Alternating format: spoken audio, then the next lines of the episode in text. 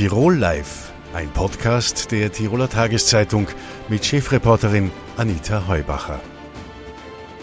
Herzlich willkommen bei Tirol Live, dem Fernsehmagazin der Tiroler Tageszeitung. Diese Woche tritt die Impfpflicht in Kraft, zumindest auf dem Papier, denn kontrolliert wird sie erst ab Mitte März. Ab 1. Februar verlieren aber auch rund 325.000 Österreicherinnen ihren grünen Pass, deren Gültigkeit nämlich von neun auf sechs Monate reduziert wird. Via Zoom und aus Wien zugeschaltet ist unser Gesundheitsminister Wolfgang Mückstein von den Grünen. Herr Minister, herzlichen Dank, dass Sie sich die Zeit nehmen. Sehr gerne. Schöne Grüße nach Tirol. Herr Minister, ähm, diese Woche wird also die Impfpflicht in Kraft treten und wir haben ja alle gemerkt, wie schnell es gehen kann, dass die äh, Gültigkeit des grünen Passes plötzlich weniger lang gültig ist. Äh, können wir uns jetzt darauf einstellen, dass wir alle sechs Monate äh, zur Impfung antreten müssen? Wir wissen sehr genau, dass ähm, nach diesem Zeitraum sechs Monate nach der zweiten Teilimpfung der Immunschutz, äh, vor allem auch jetzt gegen die Omikron-Variante, deutlich abnimmt. Äh, das sind die Ergebnisse, die die Expertinnen und Experten uns schon in den letzten Wochen immer mehr vorausgesagt haben und wo wir jetzt sicher sein können, dass spätestens sechs Monate nach der zweiten Teilimpfung eine Boosterimpfung notwendig ist. Und das ist auch der Grund, warum wir den grünen Pass hier angepasst haben äh, weil wir einen guten Immunschutz brauchen, vor allem gegen die Omikron-Welle jetzt. Aber äh, Sie haben meine Frage nicht ganz beantwortet. Was ist denn nach dem dritten Stich? Muss ich beim dritten Stich darauf, äh, damit rechnen, dass ich dann nach sechs Monaten zum vierten antreten muss? Das wird derzeit äh, von unseren Expertinnen und Experten des Nationalen Impfgremiums nicht empfohlen. Äh, derzeit äh, geht man davon aus, dass es drei immunologische Ereignisse braucht, um einen recht guten Schutz zu etablieren. Also durchaus auch einmal genesen plus zweimal geimpft oder eben äh, dreimal geimpft. das heißt, derzeit wird empfohlen, dass man frühestens sechs Monate nach der dritten Teilimpfung boostert, aber das nur in speziellen Fällen, zum Beispiel ähm, Personal auf Intensivstationen. Das heißt, derzeit keine breite Empfehlung für ähm, eine vierte Teilimpfung. In Israel hat man gesehen, dass eine vierte Teilimpfung auch nur bedingt vor Omikron-Ansteckungen schützt. Äh, wir setzen jetzt eine Impfpflicht sozusagen in Kraft äh, mit einem Impfstoff, der nicht adaptiert ist auf Omikron. Wie sinnvoll ist es dann, wenn man sozusagen am Ende der Virussaison, wir gehen ja dem Frühjahr entgegen, uns jetzt alle noch impfen lassen mit einem Impfstoff, der wahrscheinlich dann sechs Monate äh, schützen wird? Also die optimale Variante ist sicherlich, äh, dass man sich mit dem derzeit äh, verfügbaren Impfstoff grundimmunisiert, sich die Boosterimpfung holt äh, und dann eventuell, wenn ein neuer Impfstoff kommt, noch einmal drauf impft. Aber da können wir noch keine Empfehlung geben. Wir wissen auch noch nicht, wann ähm, ein adaptierter Impfstoff kommen wird. Das heißt, es ist wichtig, dass man nicht wartet auf einen neuen Impfstoff, der kommt, sondern dass man sich jetzt mit dem Impfstoff, und da wissen wir, dass der sehr gut schützt, vor allem nach der dritten Teilimpfung auch gegen Omikron, äh, dass man sich damit schützen lässt. Jetzt äh, scheint bei Covid einiges außer Kraft gesetzt zu sein, was sonst in der Medizin Gültigkeit hat. Äh, es ist sehr kritisiert worden, dass es keine flächendeckenden Antikörpertests gibt. Beispielsweise bei einer Hepatitis FSME-Impfung ist es ganz normal, dass man sich den Titer bestimmen lässt. Das machen manche Menschen auch äh, bei Covid. Die haben dann eine sehr hohe Anzahl an äh, Antikörpern, aber dennoch müssen sie sich impfen lassen, damit sie sozusagen den grünen Pass bekommen. Wie geht es denn Ihnen? Als Arzt damit, dass man solche Manifeste der Medizin sozusagen aushebelt bei Covid? Das ist nicht neu, ähm, auch vor Corona, dass es äh, Impfungen gibt, wo man einen Impfbitter bestimmen kann und weiß, wenn der eine, eine gewisse Höhe hat, dann äh, braucht man nicht impfen. Und bei anderen Impfungen ist das nicht der Fall. Bei der Corona-Schutzimpfung ist noch kein Schutzkorrelat definiert. Das heißt, wir wissen nicht, ähm, ab welcher Antikörperhöhe man einen verlässlichen Impfschutz hat. Und deswegen gibt es auch international die europäische äh, Behörde, aber auch das nationale Impfgremium empfiehlt derzeit eben nicht Antikörper bestimmen zu lassen und davon abhängig zu machen, ob ich mich impfen lasse oder nicht. Antikörperbestimmungen äh, haben äh, ihre Zulässigkeit dort, wo man zum Beispiel bei immunsupprimierten Menschen schauen will, ob sie überhaupt ansprechen. Aber es ist derzeit noch keine Höhe der Antikörperspiegel definiert, ähm, wo man davon ausgehen kann, dann ist ein sicherer Immunschutz gegeben.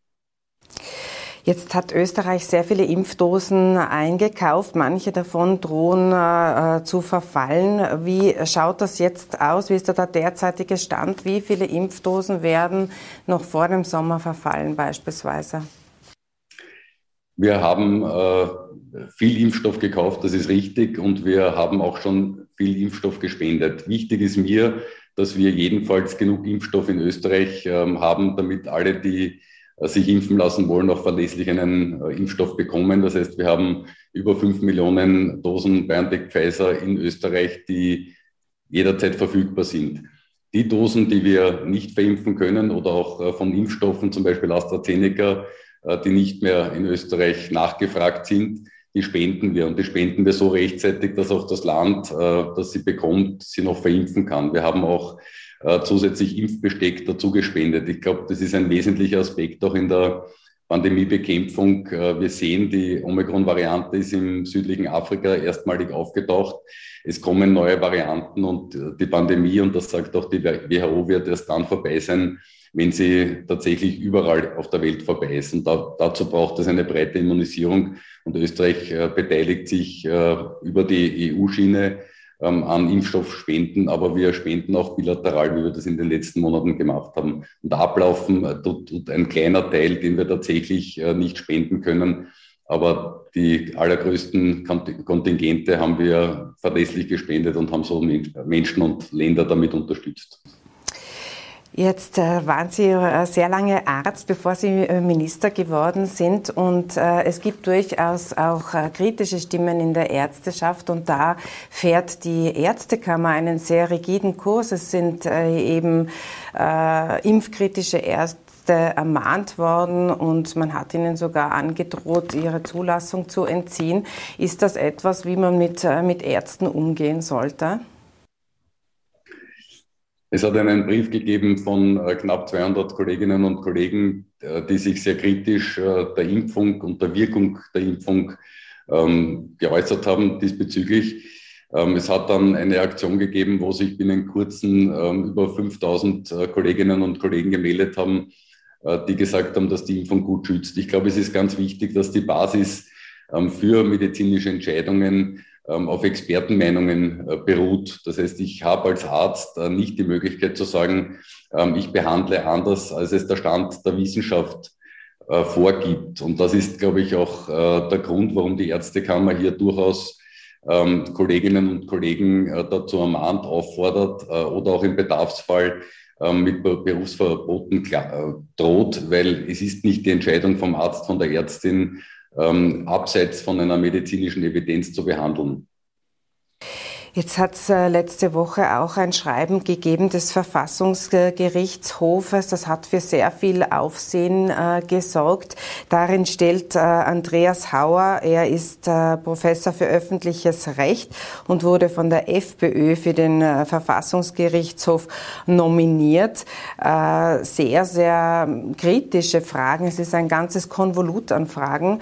Aber eines fällt schon auf oder, oder irritiert zumindest dass man eben sagt, ähm, die berühmte Frage, wer ist mit oder an Covid gestorben, das scheint für den Verfassungsgerichtshof nicht geklärt. Ist also der Patient, der wegen eines Nierenversagens äh, auf der Intensivstation verstirbt, ist der, äh, wenn er Covid-positiv getestet oder Corona-positiv getestet wurde, ist das dann ein Covid-Toter in unserer Statistik oder nicht?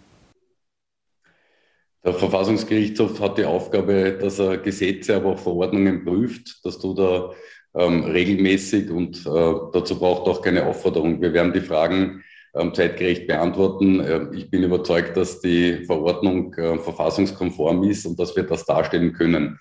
Äh, die Evidenz, dass wir ähm, ungeimpfte Menschen auf Intensivstationen haben, dass sich zwar geimpfte Menschen anstecken können, aber der Verlauf in der Regel leicht verläuft und man die äh, Erkrankung zu Hause auskurieren kann und ungeimpfte Menschen äh, Spitalskapazitäten belegen, weil sie einen sehr schweren Verlauf haben bis hin zur Intensivstation. Das ist in der Zwischenzeit äh, wissenschaftlich gut belegt und dazu gibt es auch ausreichende Statistiken in Österreich. Aber die Frage haben Sie jetzt nicht beantwortet, wie wir äh, die Statistik führen. Führen wir mit und an äh, Corona erkrankt, führen wir das separat oder das sind ja auch Zahlen äh, der AGES, auf die sich da der Verfassungsrichter äh, stützt, aber es ist ihm offensichtlich nicht klar, auch nach Studium des Dashboards, wie unsere Statistik ausschaut. Es wird ja nicht so schwer zu beantworten sein, ob wir, wie wir das zählen. Die Krankenanstalten führen natürlich Statistiken, wer mit welchem Grund ins Spital kommt und das wird auch übermittelt. Und so machen wir unsere Statistiken. Das, äh, äh, die, die grundsätzliche Frage lautet, ähm, bin ich geimpft, dann habe ich in, in der Regel einen milden Verlauf. Bin ich nicht geimpft, dann haben wir Sicherheitsmaßnahmen, damit diese Menschen ähm, nicht äh, die Spitalskapazitäten, die wir alle brauchen, belegen. Und das ist sehr gut nachgewiesen. Jetzt äh, ist auch die große Frage, dass seit November 1,1 Millionen Österreicher im Lockdown für ungeimpfte zu Hause bleiben mussten. Das hat sich jetzt etwas geändert. Zumindest äh, äh, kann man sozusagen das Haus wieder verlassen. Was hat denn das für die Hospitalisierungsrate gebracht? Wir haben nach dem Lockdown ähm, im Dezember, Mitte Dezember doch recht strenge Maßnahmen belassen müssen. Ähm, die haben wir ähm, bis in den Jänner, Jänner etwas nachadaptiert. Und mir ist wichtig, äh, dass äh, die Menschen auch verstehen, warum wir das gemacht haben. Ähm, zum einen haben wir äh, Anfang Mitte Dezember äh, an die 700 äh, Intensivbetten belegt gehabt mit äh, Covid-19-Patientinnen und Patienten von 2000, circa 2000 verfügbaren Intensivbetten, das heißt ein, ein Drittel.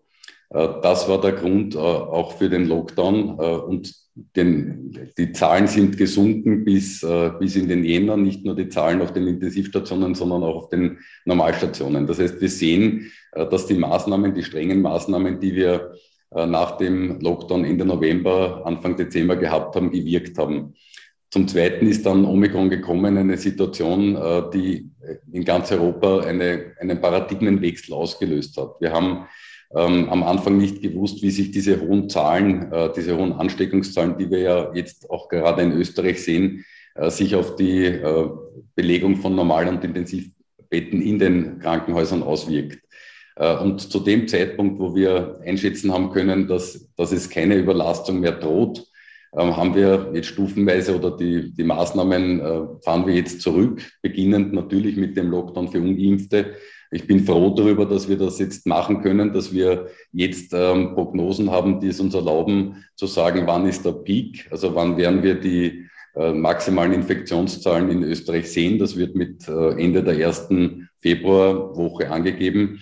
Und wann können wir daher ähm, behutsam und in aller Sicherheit wieder Öffnungsschritte setzen. Und ich bin froh, dass äh, wir den Lockdown für Ungeimpfte beenden haben können, dass äh, jede Maßnahme wird nur so lange in Gültigkeit bleiben, wie wir sie unbedingt brauchen, äh, aufgrund der epidemiologischen Lage. Das Ende des Lockdowns für Ungeimpfte ist auch als äh, Frotzelei empfunden worden von vielen Betroffenen, weil man ja weiterhin nicht essen gehen kann oder zum äh, Friseur gehen kann. Andere Länder, andere Sitten. Es ist auch so, dass Spanien beispielsweise beschlossen hat, jetzt Covid wie eine Grippe zu behandeln. Also es wird endemisch. Äh, wir stellen fest, dass in Österreich die Spitalskapazitäten lange äh, nicht ausgereizt wurden. Es hat also diese Überlastung nicht stattgefunden. So wie es aussieht, verursacht Omikron einen äh, sehr milden Verlauf in den meisten Fällen zum Glück. Wann werden wir es schaffen, dass es überhaupt keine Maßnahmen mehr braucht? Überhaupt keine meine ich jetzt natürlich mit Ausnahme von Abstand halten, Hygiene und äh, etwaig Masken in Innenräumen. Aber wann wird es denn in, in Österreich so weit sein, wie es in äh, Spanien, Dänemark oder auch Großbritannien ist? Ich möchte mal ähm, widersprechen, Omikron macht keinen milden Verlauf, sondern äh, Omikron trifft jetzt auf eine doch schon recht gut durchimmunisierte Bevölkerung in Österreich. Und deswegen sehen wir in vielen Verläufen von Omikron eine mildere klinische Verlaufsform. Aber das hat damit zu tun, dass äh, doch schon ein Gutteil der österreichischen Bevölkerung äh, zwei- und dreifach geimpft ist. Von der Virulenz äh, der, des Keims sind wir bei, bei Alpha oder beim Wildtyp. Das ist immer noch ein gefährlicher Keim, aber es sind eben äh, Gott sei Dank schon über 50 Prozent äh, der österreichischen Bevölkerung dreifach immunisiert und damit geboostert und sicher. Ähm, wir, wir sehen und wir können immer noch zwei, drei Wochen in die Zukunft schauen, auch was andere Länder in Europa betrifft, äh, dass jetzt ähm, beginnend äh, Lockerungsschritte gemacht werden. Da gibt es Länder, die wie Dänemark oder England ähm, sehr rasch sehr viel aufmachen. Äh, mir ist wichtig in Österreich, dass wir das behutsam machen, dass wir das Schritt für Schritt machen.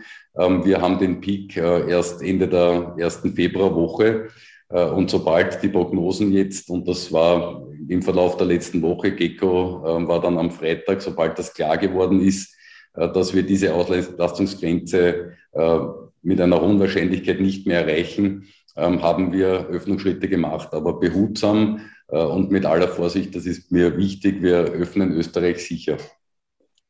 Dann möchte ich vielleicht noch ganz kurz eben fragen, ganz konkret, weil Sie, es gibt jetzt diese Lockerungen, aber das Ziel muss ja das Ende der Maßnahmen sein. Das Ende des, der, der Staat muss sich ja letztendlich dann auch einmal wieder zurückziehen und die Menschen sozusagen walten und schalten lassen. Wann wird denn das soweit sein in Österreich, dass das Ende der Pandemie in Sicht ist?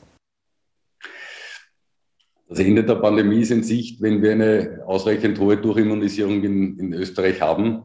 Äh, das ist doch der Hintergrund der Impfpflicht, nämlich eine mittel- oder längerfristige Perspektive. Wir haben jetzt, wie äh, hoch muss die sein, Herr Minister? Ich möchte da ganz konkret, muss die 90 Prozent sein oder wie hoch muss diese Immunisierung sein? Da werden jetzt Zahlen angegeben zwischen 85 und 90 Prozent äh, Gesamtimmunität in der Bevölkerung.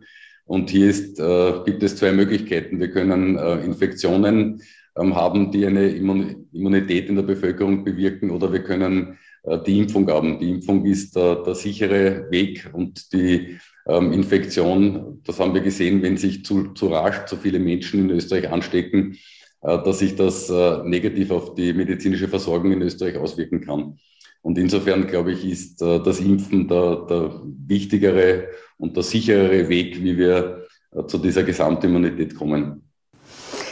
Der Verfassungsgerichtshof hat äh, die Sterblichkeit oder das Risiko an Covid zu, zu sterben mit 0,15 Prozent äh, angegeben, hat sich dabei auch auf Zahlen der AGES berufen.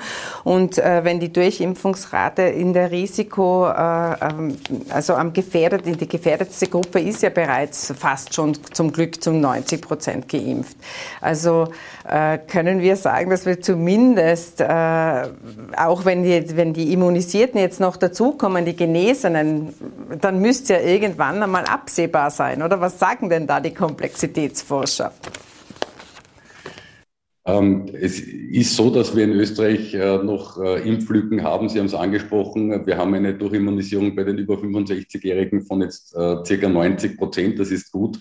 Äh, da fehlen noch 10 Prozent. Aber es gibt auch ähm, chronisch kranke Menschen, die ein erhöhtes Risiko haben, ähm, an Covid-19 zu versterben. Äh, und äh, die Erreichung einer hohen Gesamtimmunität ist natürlich das Ziel und dann wird diese ähm, Corona, diese, werden diese Corona-Wellen aufhören. Dann wird das endemisch werden. Und es gibt erste Experten, die das für den Herbst prognostizieren, aber immer darauf replizieren, dass zu diesem Zeitpunkt äh, die Gesamtimmunität in der Bevölkerung ausreichend hoch sein muss. Und genau darauf bereiten wir uns jetzt äh, vor, auch mit der Impfpflicht und mit dem Impfen. Herr Minister, vielen herzlichen Dank für Ihre Zeit und liebe Grüße nach Wien. Schöne Grüße nach Tirol.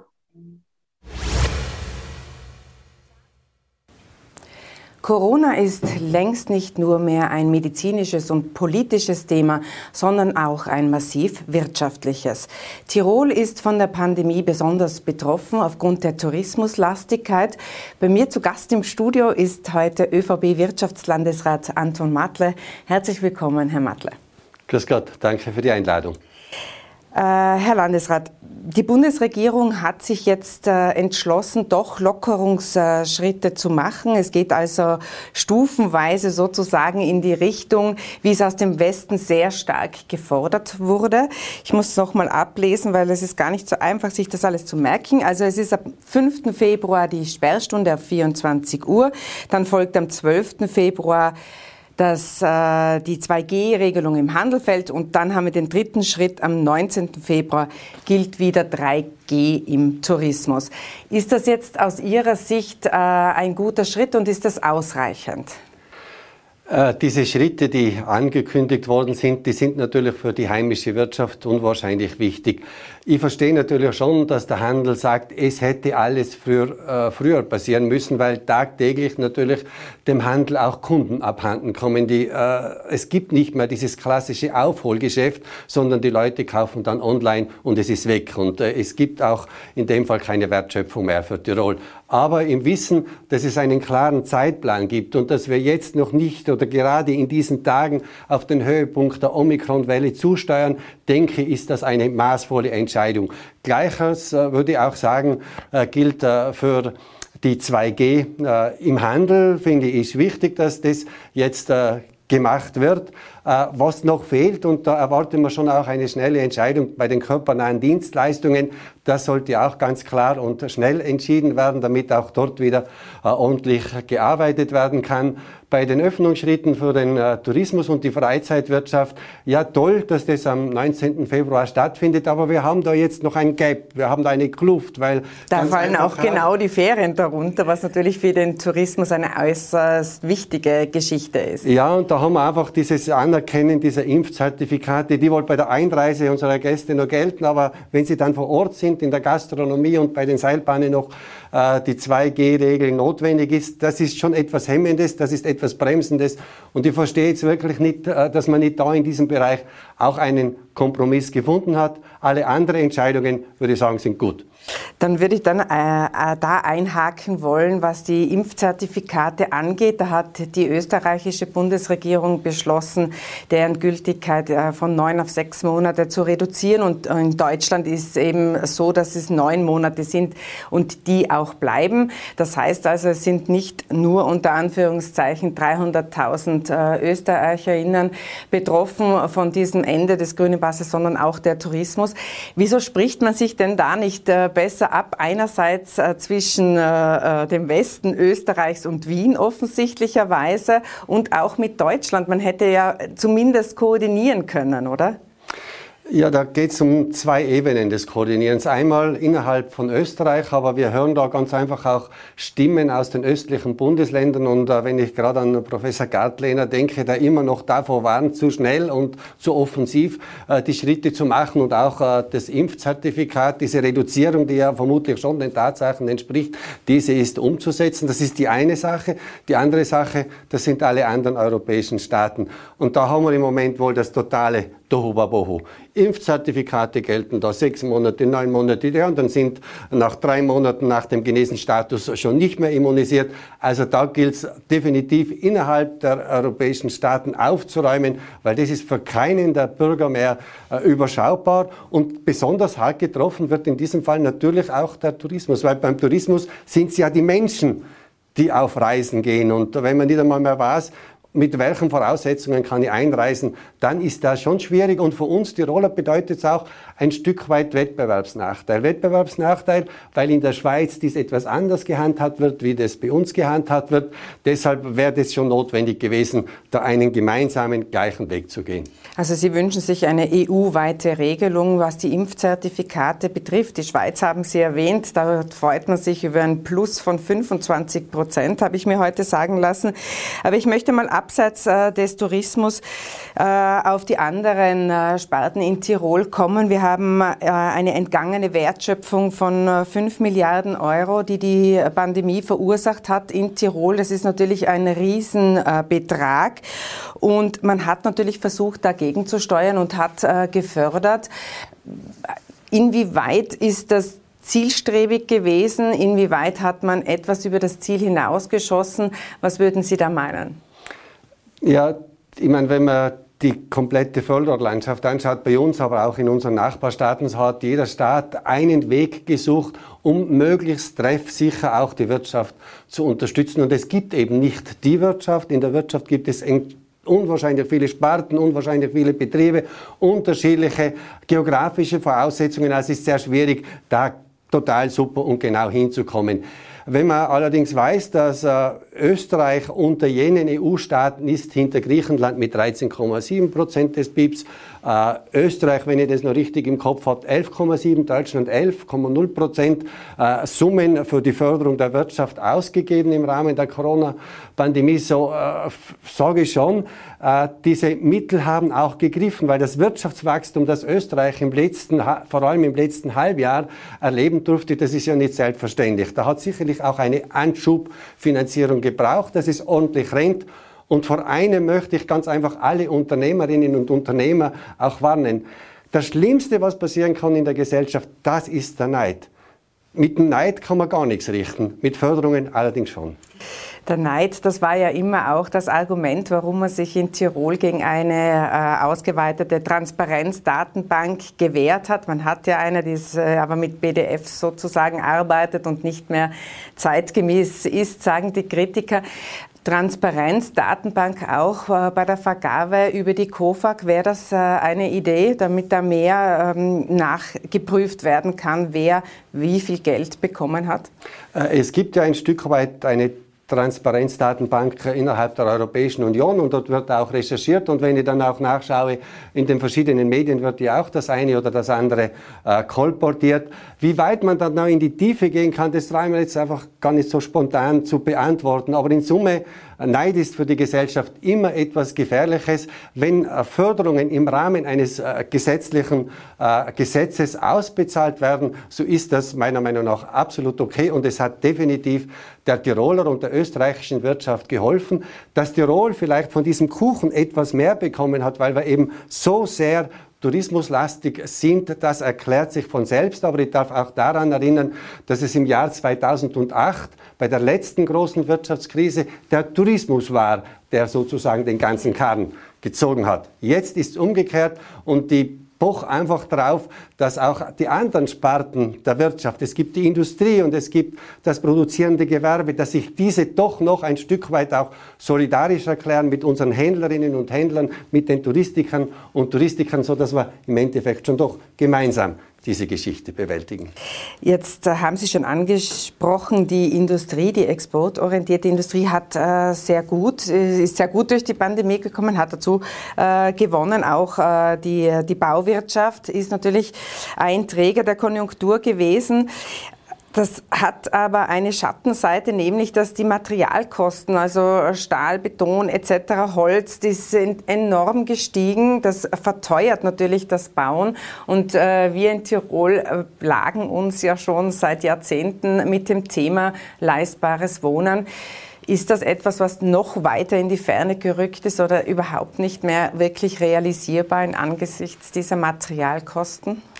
Wenn man über das Wohnen in Tirol spricht, so muss man ein Stück weit auch äh, regional differenzieren. Es gibt Ecken in Tirol, wo es also zumindest von den Grundstückspreisen her kein Problem ist. Es gibt äh, Zentralräume, wo es boomt, wo schon einmal der Grundstückspreis äh, ein sehr hoher ist. Das Zweite, und das ist erschwerend dazugekommen, das sind die Materialpreise. Und die sind ja definitiv im letzten Jahr unwahrscheinlich angestiegen. Angestiegen auch deshalb, weil Energie wesentlich teurer geworden ist und weil eigentlich mehr oder weniger alle Staaten in der westlichen Welt Konjunkturprogramme aufgelegt haben. Ja, ein hohes Maß an, an Wirtschaftsleistung bedingt dann vielleicht auch ein Produktknappheit und in dieser Produktknappheit liegt im Moment auch dieser ganz hohe Preis. Zur Knappheit der Produkte kommt eigentlich auch noch dieses Unterbrechen der Lieferketten. Auch das spielt eine wesentliche Rolle in dieser Teuerung. Ich gehe aber davon aus, dass äh, wir nicht mehr vielleicht das Preisniveau des Jahres 2019 erreichen werden, aber dass die Spitze durchaus weg ist. Das Wirtschaftswachstum wird zwar noch da sein, aber nicht mehr in dieser Geschwindigkeit weltweit, wie es im letzten Jahr war. Und deshalb bin ich da schon optimistisch, dass wir es schaffen werden. Andernfalls sind ganz einfach auch die Instrumente in der Wohnbauförderung nachzuschärfen. Und wenn ich mir die Zahlen dort anschaue, in, in de, bei den gemeinnützigen Wohnbauern, es wird ja ordentlich gebaut. Und wir schaffen es durchaus auch, noch preisgünstige Wohnungen zu vernünftigen Quadratmeterpreisen auf den Markt zu bringen. Aber es wird immer, immer schwerer und ich bin unwahrscheinlich froh, dass wir in Tirol als Land Tirol noch die Wohnbauförderung in den eigenen Händen haben. So haben wir zumindest ein Instrument, zu steuern. Wir wollen, dass die Leute da bleiben und wir wollen, dass die Leute gut wohnen. Ich muss Ihnen ein bisschen Ihren Enthusiasmus ein bisschen bremsen und Sie um vielleicht ein bisschen eine kürzere Antwort äh, bitten. Die äh, gestiegenen Energiepreise sind ja das, was jetzt äh, sehr stark diskutiert wird. Die Bundesregierung hat jetzt etwas gegengesteuert für die Haushalte, gibt es also eine Unterstützung. Aber es gibt in anderen Ländern beispielsweise Maßnahmen, dass die landeseigenen Energieversorger die Preise einfach bis zu einem gewissen äh, Deckel anheben können. Ist es bei der TIWAG eine Idee, dass man da als Land vorgibt, bis hierher und nicht weiter? Wenn man die Energiepreise anschaut, vor allem auch Energiepreise für Industriebetriebe, so gibt es in verschiedenen Nationalstaaten unterschiedliche Instrumente, um dem zu begegnen. Schlussendlich muss man auch sagen, wir sind, äh, leben in der freien Marktwirtschaft und es ist auch selbst, wenn ein Aber Unternehmen im Landeseigentum ist. Bezogen auf die TIWAG jetzt, die sind in 100 Prozent Landeseigentum. Man muss also schon auch wissen, die TIWAG hat den Strom, den wir im Moment beziehen, auch schon vor einem Jahr verkauft. Das ist ja nicht etwas, was man just in time verkauft, sondern die haben Könnte das auch zukünftig einen Börse Deckel angeboten. haben? Äh, eine Deckelung, könnte das sein? Kann man also im Moment diese Deckelung zumindest nicht nur als Tirol vorstellen. Wenn, dann muss man eine österreichische Lösung kreieren, wie man die österreichische Industrie damit auch unterstützen könnte. Es gibt ja verschiedenste Ansätze. Über sowas kann man reden, aber einen Alleingang von Tirol kann ich mir in dem Fall nicht vorstellen.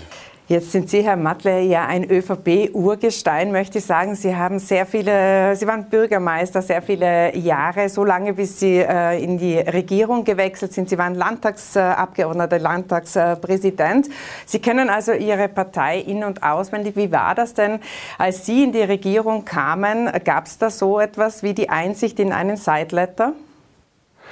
Äh, also beim, bei meiner Wahl und bei der Angelobung in die Tiroler Landesregierung habe ich keinen Sideletter vorgelegt bekommen. Nichtsdestotrotz ist mir das aus meiner Lebenserfahrung heraus natürlich bewusst, dass im Rahmen von Koalitionsverhandlungen natürlich auch über Personalempfehlungen gesprochen wird. Also in Tirol gibt es schon so etwas wie einen Sideletter. Ich kenne diesen Sideletter nicht, aber natürlich geht es auch darum, dass man in der Koalition nicht jeden Anlassfall auch dann zum Streit nutzen. Dinge müssen vorbereitet sein, Dinge müssen ordentlich aufgegleist werden. Äh, ich kenne keinen Sideletter, den es in Tirol gibt, aber dass man über solche Dinge spricht, das äh, erachte ich durchaus als selbstverständlich.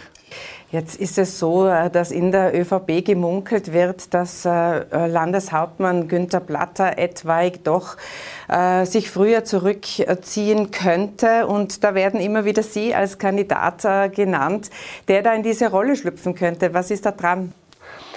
Also an mich ist es ja noch nicht herangetragen worden, aber ich darf Ihnen sagen, ich bin ein dermaßen begeisterter Wirtschaftslandesrat, aber auch ein Landesrat für Jugend, Familien und Senioren. Mir macht mein Ressort dermaßen Spaß, dass ich über eine Änderung ja gar nicht reden möchte.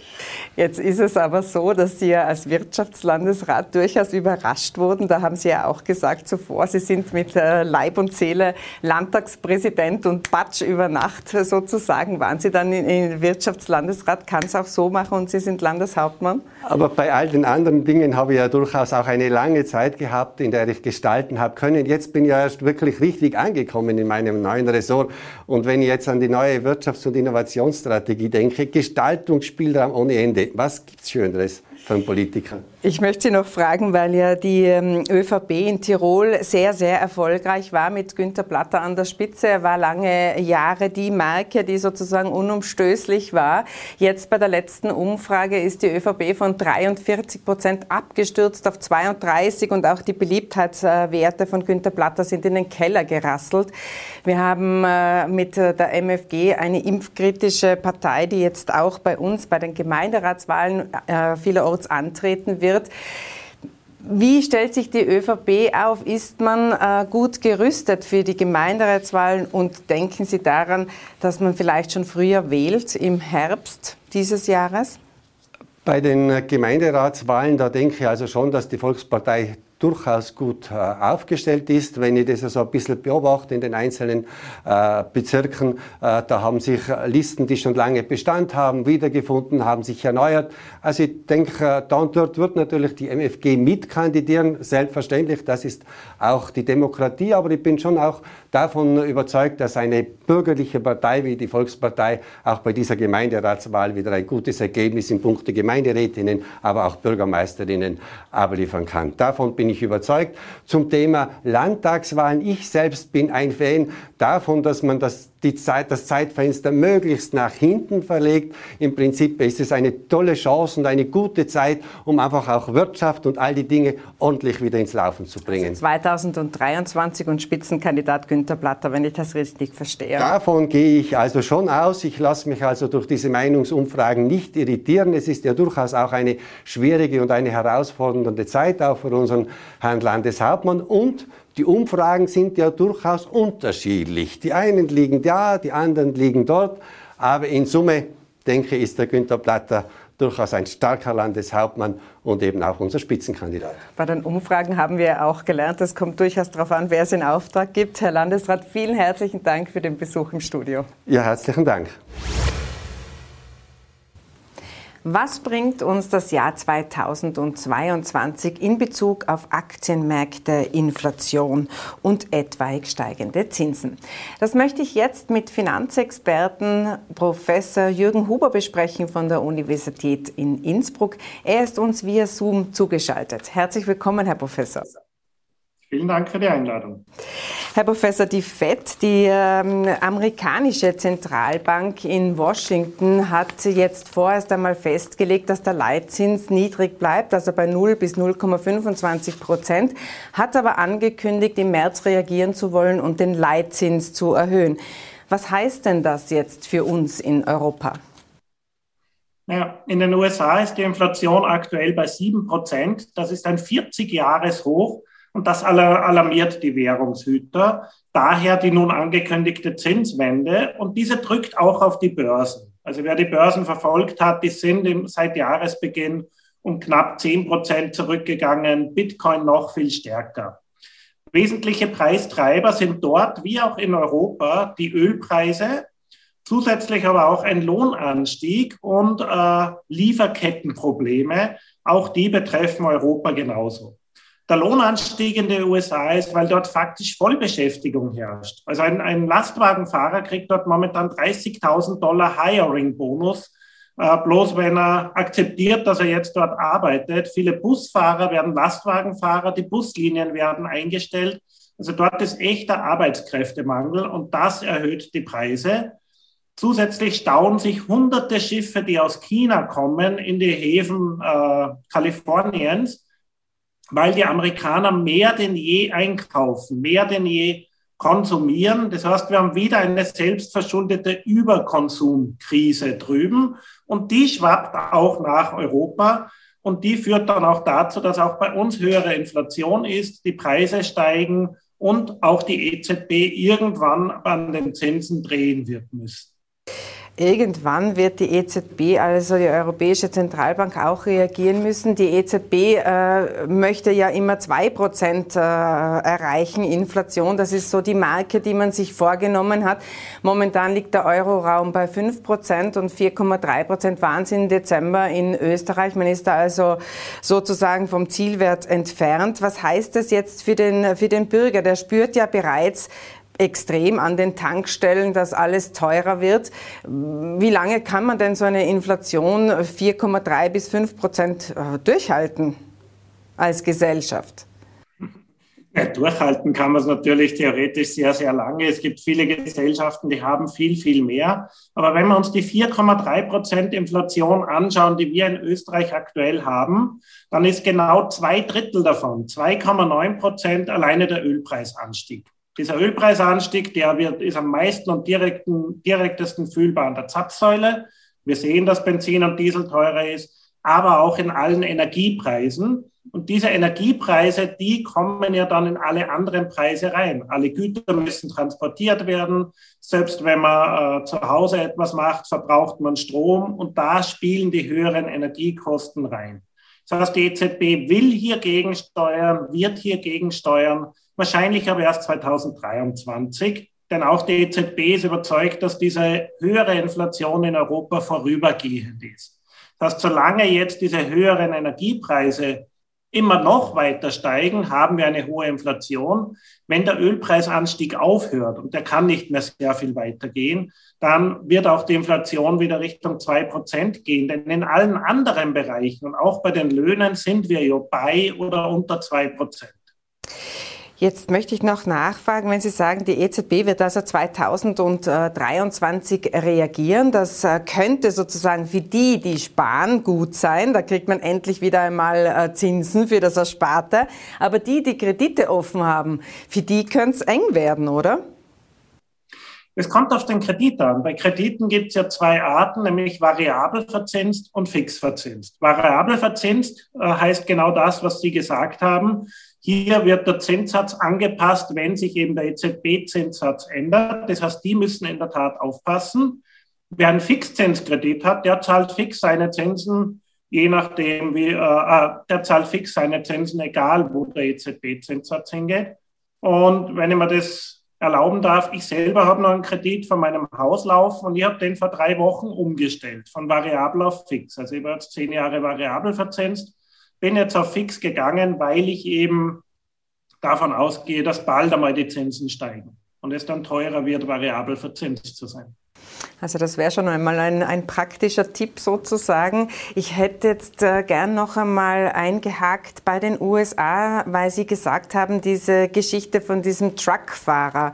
Es gibt ja in den USA dieses Phänomen des äh, Great Resignation, nennt man das, also dass die Arbeitnehmer keine Lust und Laune mehr haben zu arbeiten oder so resignieren, dass sie nicht mehr auf den Arbeitsmarkt zurückkommen. Ähm, höhere Löhne können ein Anreiz sein. Bei uns in Österreich ist ja auch der Fachkräftemangel schon seit äh, langem, schon vor der Pandemie, ein Riesenthema. Da haben auch schon die Wirtschaftsvertreter Unternehmer gemeint, sie müssen mehr zahlen und flexiblere Arbeitszeiten anbieten. Auch das wird sozusagen äh, die Preise nach oben treiben oder äh, sehen Sie das anders? Nein, das sehe ich durchaus so. Also Sie haben völlig recht. Ganz kurz zu den USA. Dort fehlen tatsächlich vier Millionen Arbeitskräfte aufgeteilt in etwa zwei Millionen Menschen, vor allem über 55 Jahre alt, die in den Frühruhestand gegangen sind, die gesagt haben, das zahlt sich nicht mehr aus, das tue ich mir nicht mehr an, die auch aufgrund von Corona selbst umgedacht haben, andere Prioritäten im Leben gesetzt haben. Und zwei Millionen Immigranten, die fehlen. Das heißt, die normal gekommen wären, aber aufgrund von Corona nicht kommen konnten, nicht gekommen sind. Also auch die Migrationsströme sind ja hier vielfach abgerissen. Also in den USA fehlen enorm viele Arbeitskräfte. Sie haben einen Arbeitskräftemangel im Billigsegment, aber auch bei Fachkräften. In Österreich, in Europa, weil Sie es angesprochen haben, fehlen Fachkräfte vielfach schon lange, egal ob im Tourismus oder sonst wo. Und das wird sich tendenziell eher verstärken. Das heißt, wir haben ja eine stagnierende oder sogar schrumpfende Bevölkerung. Das heißt, immer mehr Wachstum bei schrumpfender Bevölkerung, das wird nicht gehen. Die Löhne werden steigen müssen. Und das ist vielleicht auch ganz gut, denn gerade in Tirol tut sich ein Normalverdiener enorm schwer, Thema leistbares Wohnen, für sich oder seine Familie ein Eigenheim zu schaffen, äh, während ein paar Superreiche sehr, sehr viel haben. Also ich glaube, das ist ganz in Ordnung, dass die Löhne der breiten Bevölkerung, der Facharbeiter steigen. Wir sehen jetzt in Europa, äh, dass manche Staaten die Covid-Maßnahmen, die ja riesige Dellen in der Wirtschaft, im Wirtschaftsleben verursacht haben, zurückgenommen werden. Also dass man aufhört, sozusagen diese Maßnahmen äh, zu setzen und so restriktiv zu sein. Äh, in Österreich haben wir gerade gehört von Gesundheitsminister Wolfgang Mückstein, ist also noch kein wirkliches Ende der Pandemie in Sicht.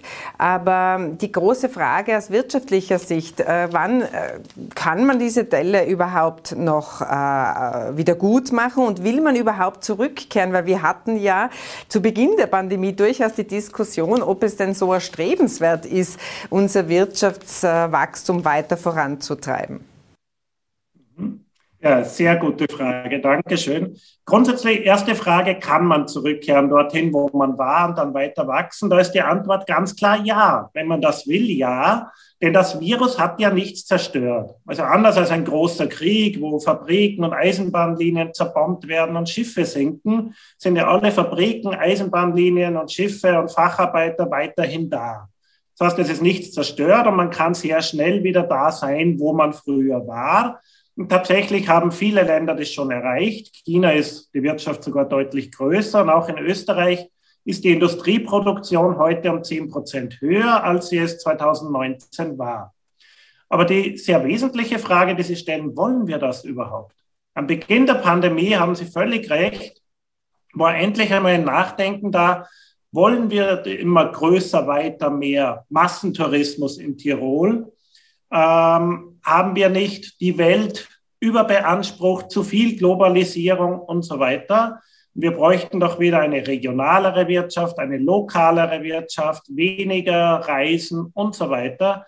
Und ich fände es gut, wenn man sich dessen wieder besinnen würde, denn wir haben die Welt äh, überbeansprucht. Der Klimawandel, der uns sehr zu schaffen macht und der nicht weg ist, all das kommt sehr schnell wieder, wenn man jetzt wieder fossile Energieträger verbraucht wie früher. Und leider haben wir einen Rekordverbrauch von Öl, von Kohle global gesehen. Also die Welt scheint wirklich nichts gelernt zu haben aus diesem Weckruf, wo man vor zwei Jahren noch äh, ja, hehre Hoffnungen hatte. Dann würde ich vielleicht noch eine letzte Frage stellen wollen zu den Energiepreisen. Wir hatten ja heute auch Wirtschaftslandesrat Anton Mattler zu Gast bei uns im Studio. Äh, die Energiepreiskosten zu senken, da hat die Bundesregierung jetzt einmal für die Haushalte reagiert. Man will also dort unter die Arme greifen. Dann gibt es diese Vorschläge, die Mehrwertsteuer äh, senken auf Energie. Da sind Sie nicht so begeistert davon. Und jetzt möchte ich noch einmal ähm, diese Frage an Anton Mattler hatte ich gestellt, äh, ob es nicht eine Idee wäre, dem landeseigenen Energieversorger einen Deckel aufzuerlegen, so quasi bis hierher kann man ähm, die Preise steigern, aber nicht weiter. Was halten denn Sie von einem Deckel bei den, für die TIWAG? Ach, das ist gar nicht einfach. Also folgendes, die TIWAG an sich hat ja reine Wasserkraft, darauf ist sie sehr stolz und die Grenzkosten von Wasser sind null. Das heißt, eigentlich könnte die TIWAG sich ja vom Ölmarkt und den Ölenergiekosten komplett abkoppeln und sie könnte, wenn sie wollte, ein niedriges Niveau halten. Sie ist aber natürlich eingebunden in einen europäischen Energiemarkt und wenn die Preise so steigen, dann zieht auch die TIWAG mit. Sie müsste nicht. Sollte man, sollte sie jetzt, Wiederum eine schwierige Frage, denn ganz ehrlich, Energie muss teurer werden, damit wir nicht zu viel davon verbrauchen. Das Problem, also sozusagen, was uns in den Klimawandel geführt hat, ist ja zu billige Energie. Billiges Benzin, billiges Öl, billiger Strom. Daher transportieren wir Mangos und Ananasse und Quietschenten rund um die Welt, was es alles nicht bräuchte oder was alles oft einmal schadet. Also ganz ehrlich, ich heiße eigentlich höhere Energiekosten willkommen, denn die führen dazu, dass hoffentlich die Leute umdenken, Energie sparen, vielleicht auf ein Elektroauto umsteigen von einem Dieselauto und so weiter. Also sozusagen finanzwirtschaftlich wäre es für die TIWAG machbar. Äh, ich glaube aber nicht, dass es sozusagen gesamtgesellschaftlich gedacht sinnvoll wäre. Herr Professor Huber, vielen, vielen Dank äh, für das Gespräch und äh, alles Gute zu Ihnen nach Hause. Danke, dass Sie sich die Zeit genommen haben. Sehr gerne. Vielen lieben Dank, Frau Heubacher. Schönen Abend noch. Und Ihnen herzlichen Dank fürs Zusehen und Ihre Aufmerksamkeit. Tirol Live können Sie wie immer auf tt.com nachsehen und via Podcast nachhören. Tirol Live ein Podcast der Tiroler Tageszeitung. Das Video dazu sehen Sie auf tt.com.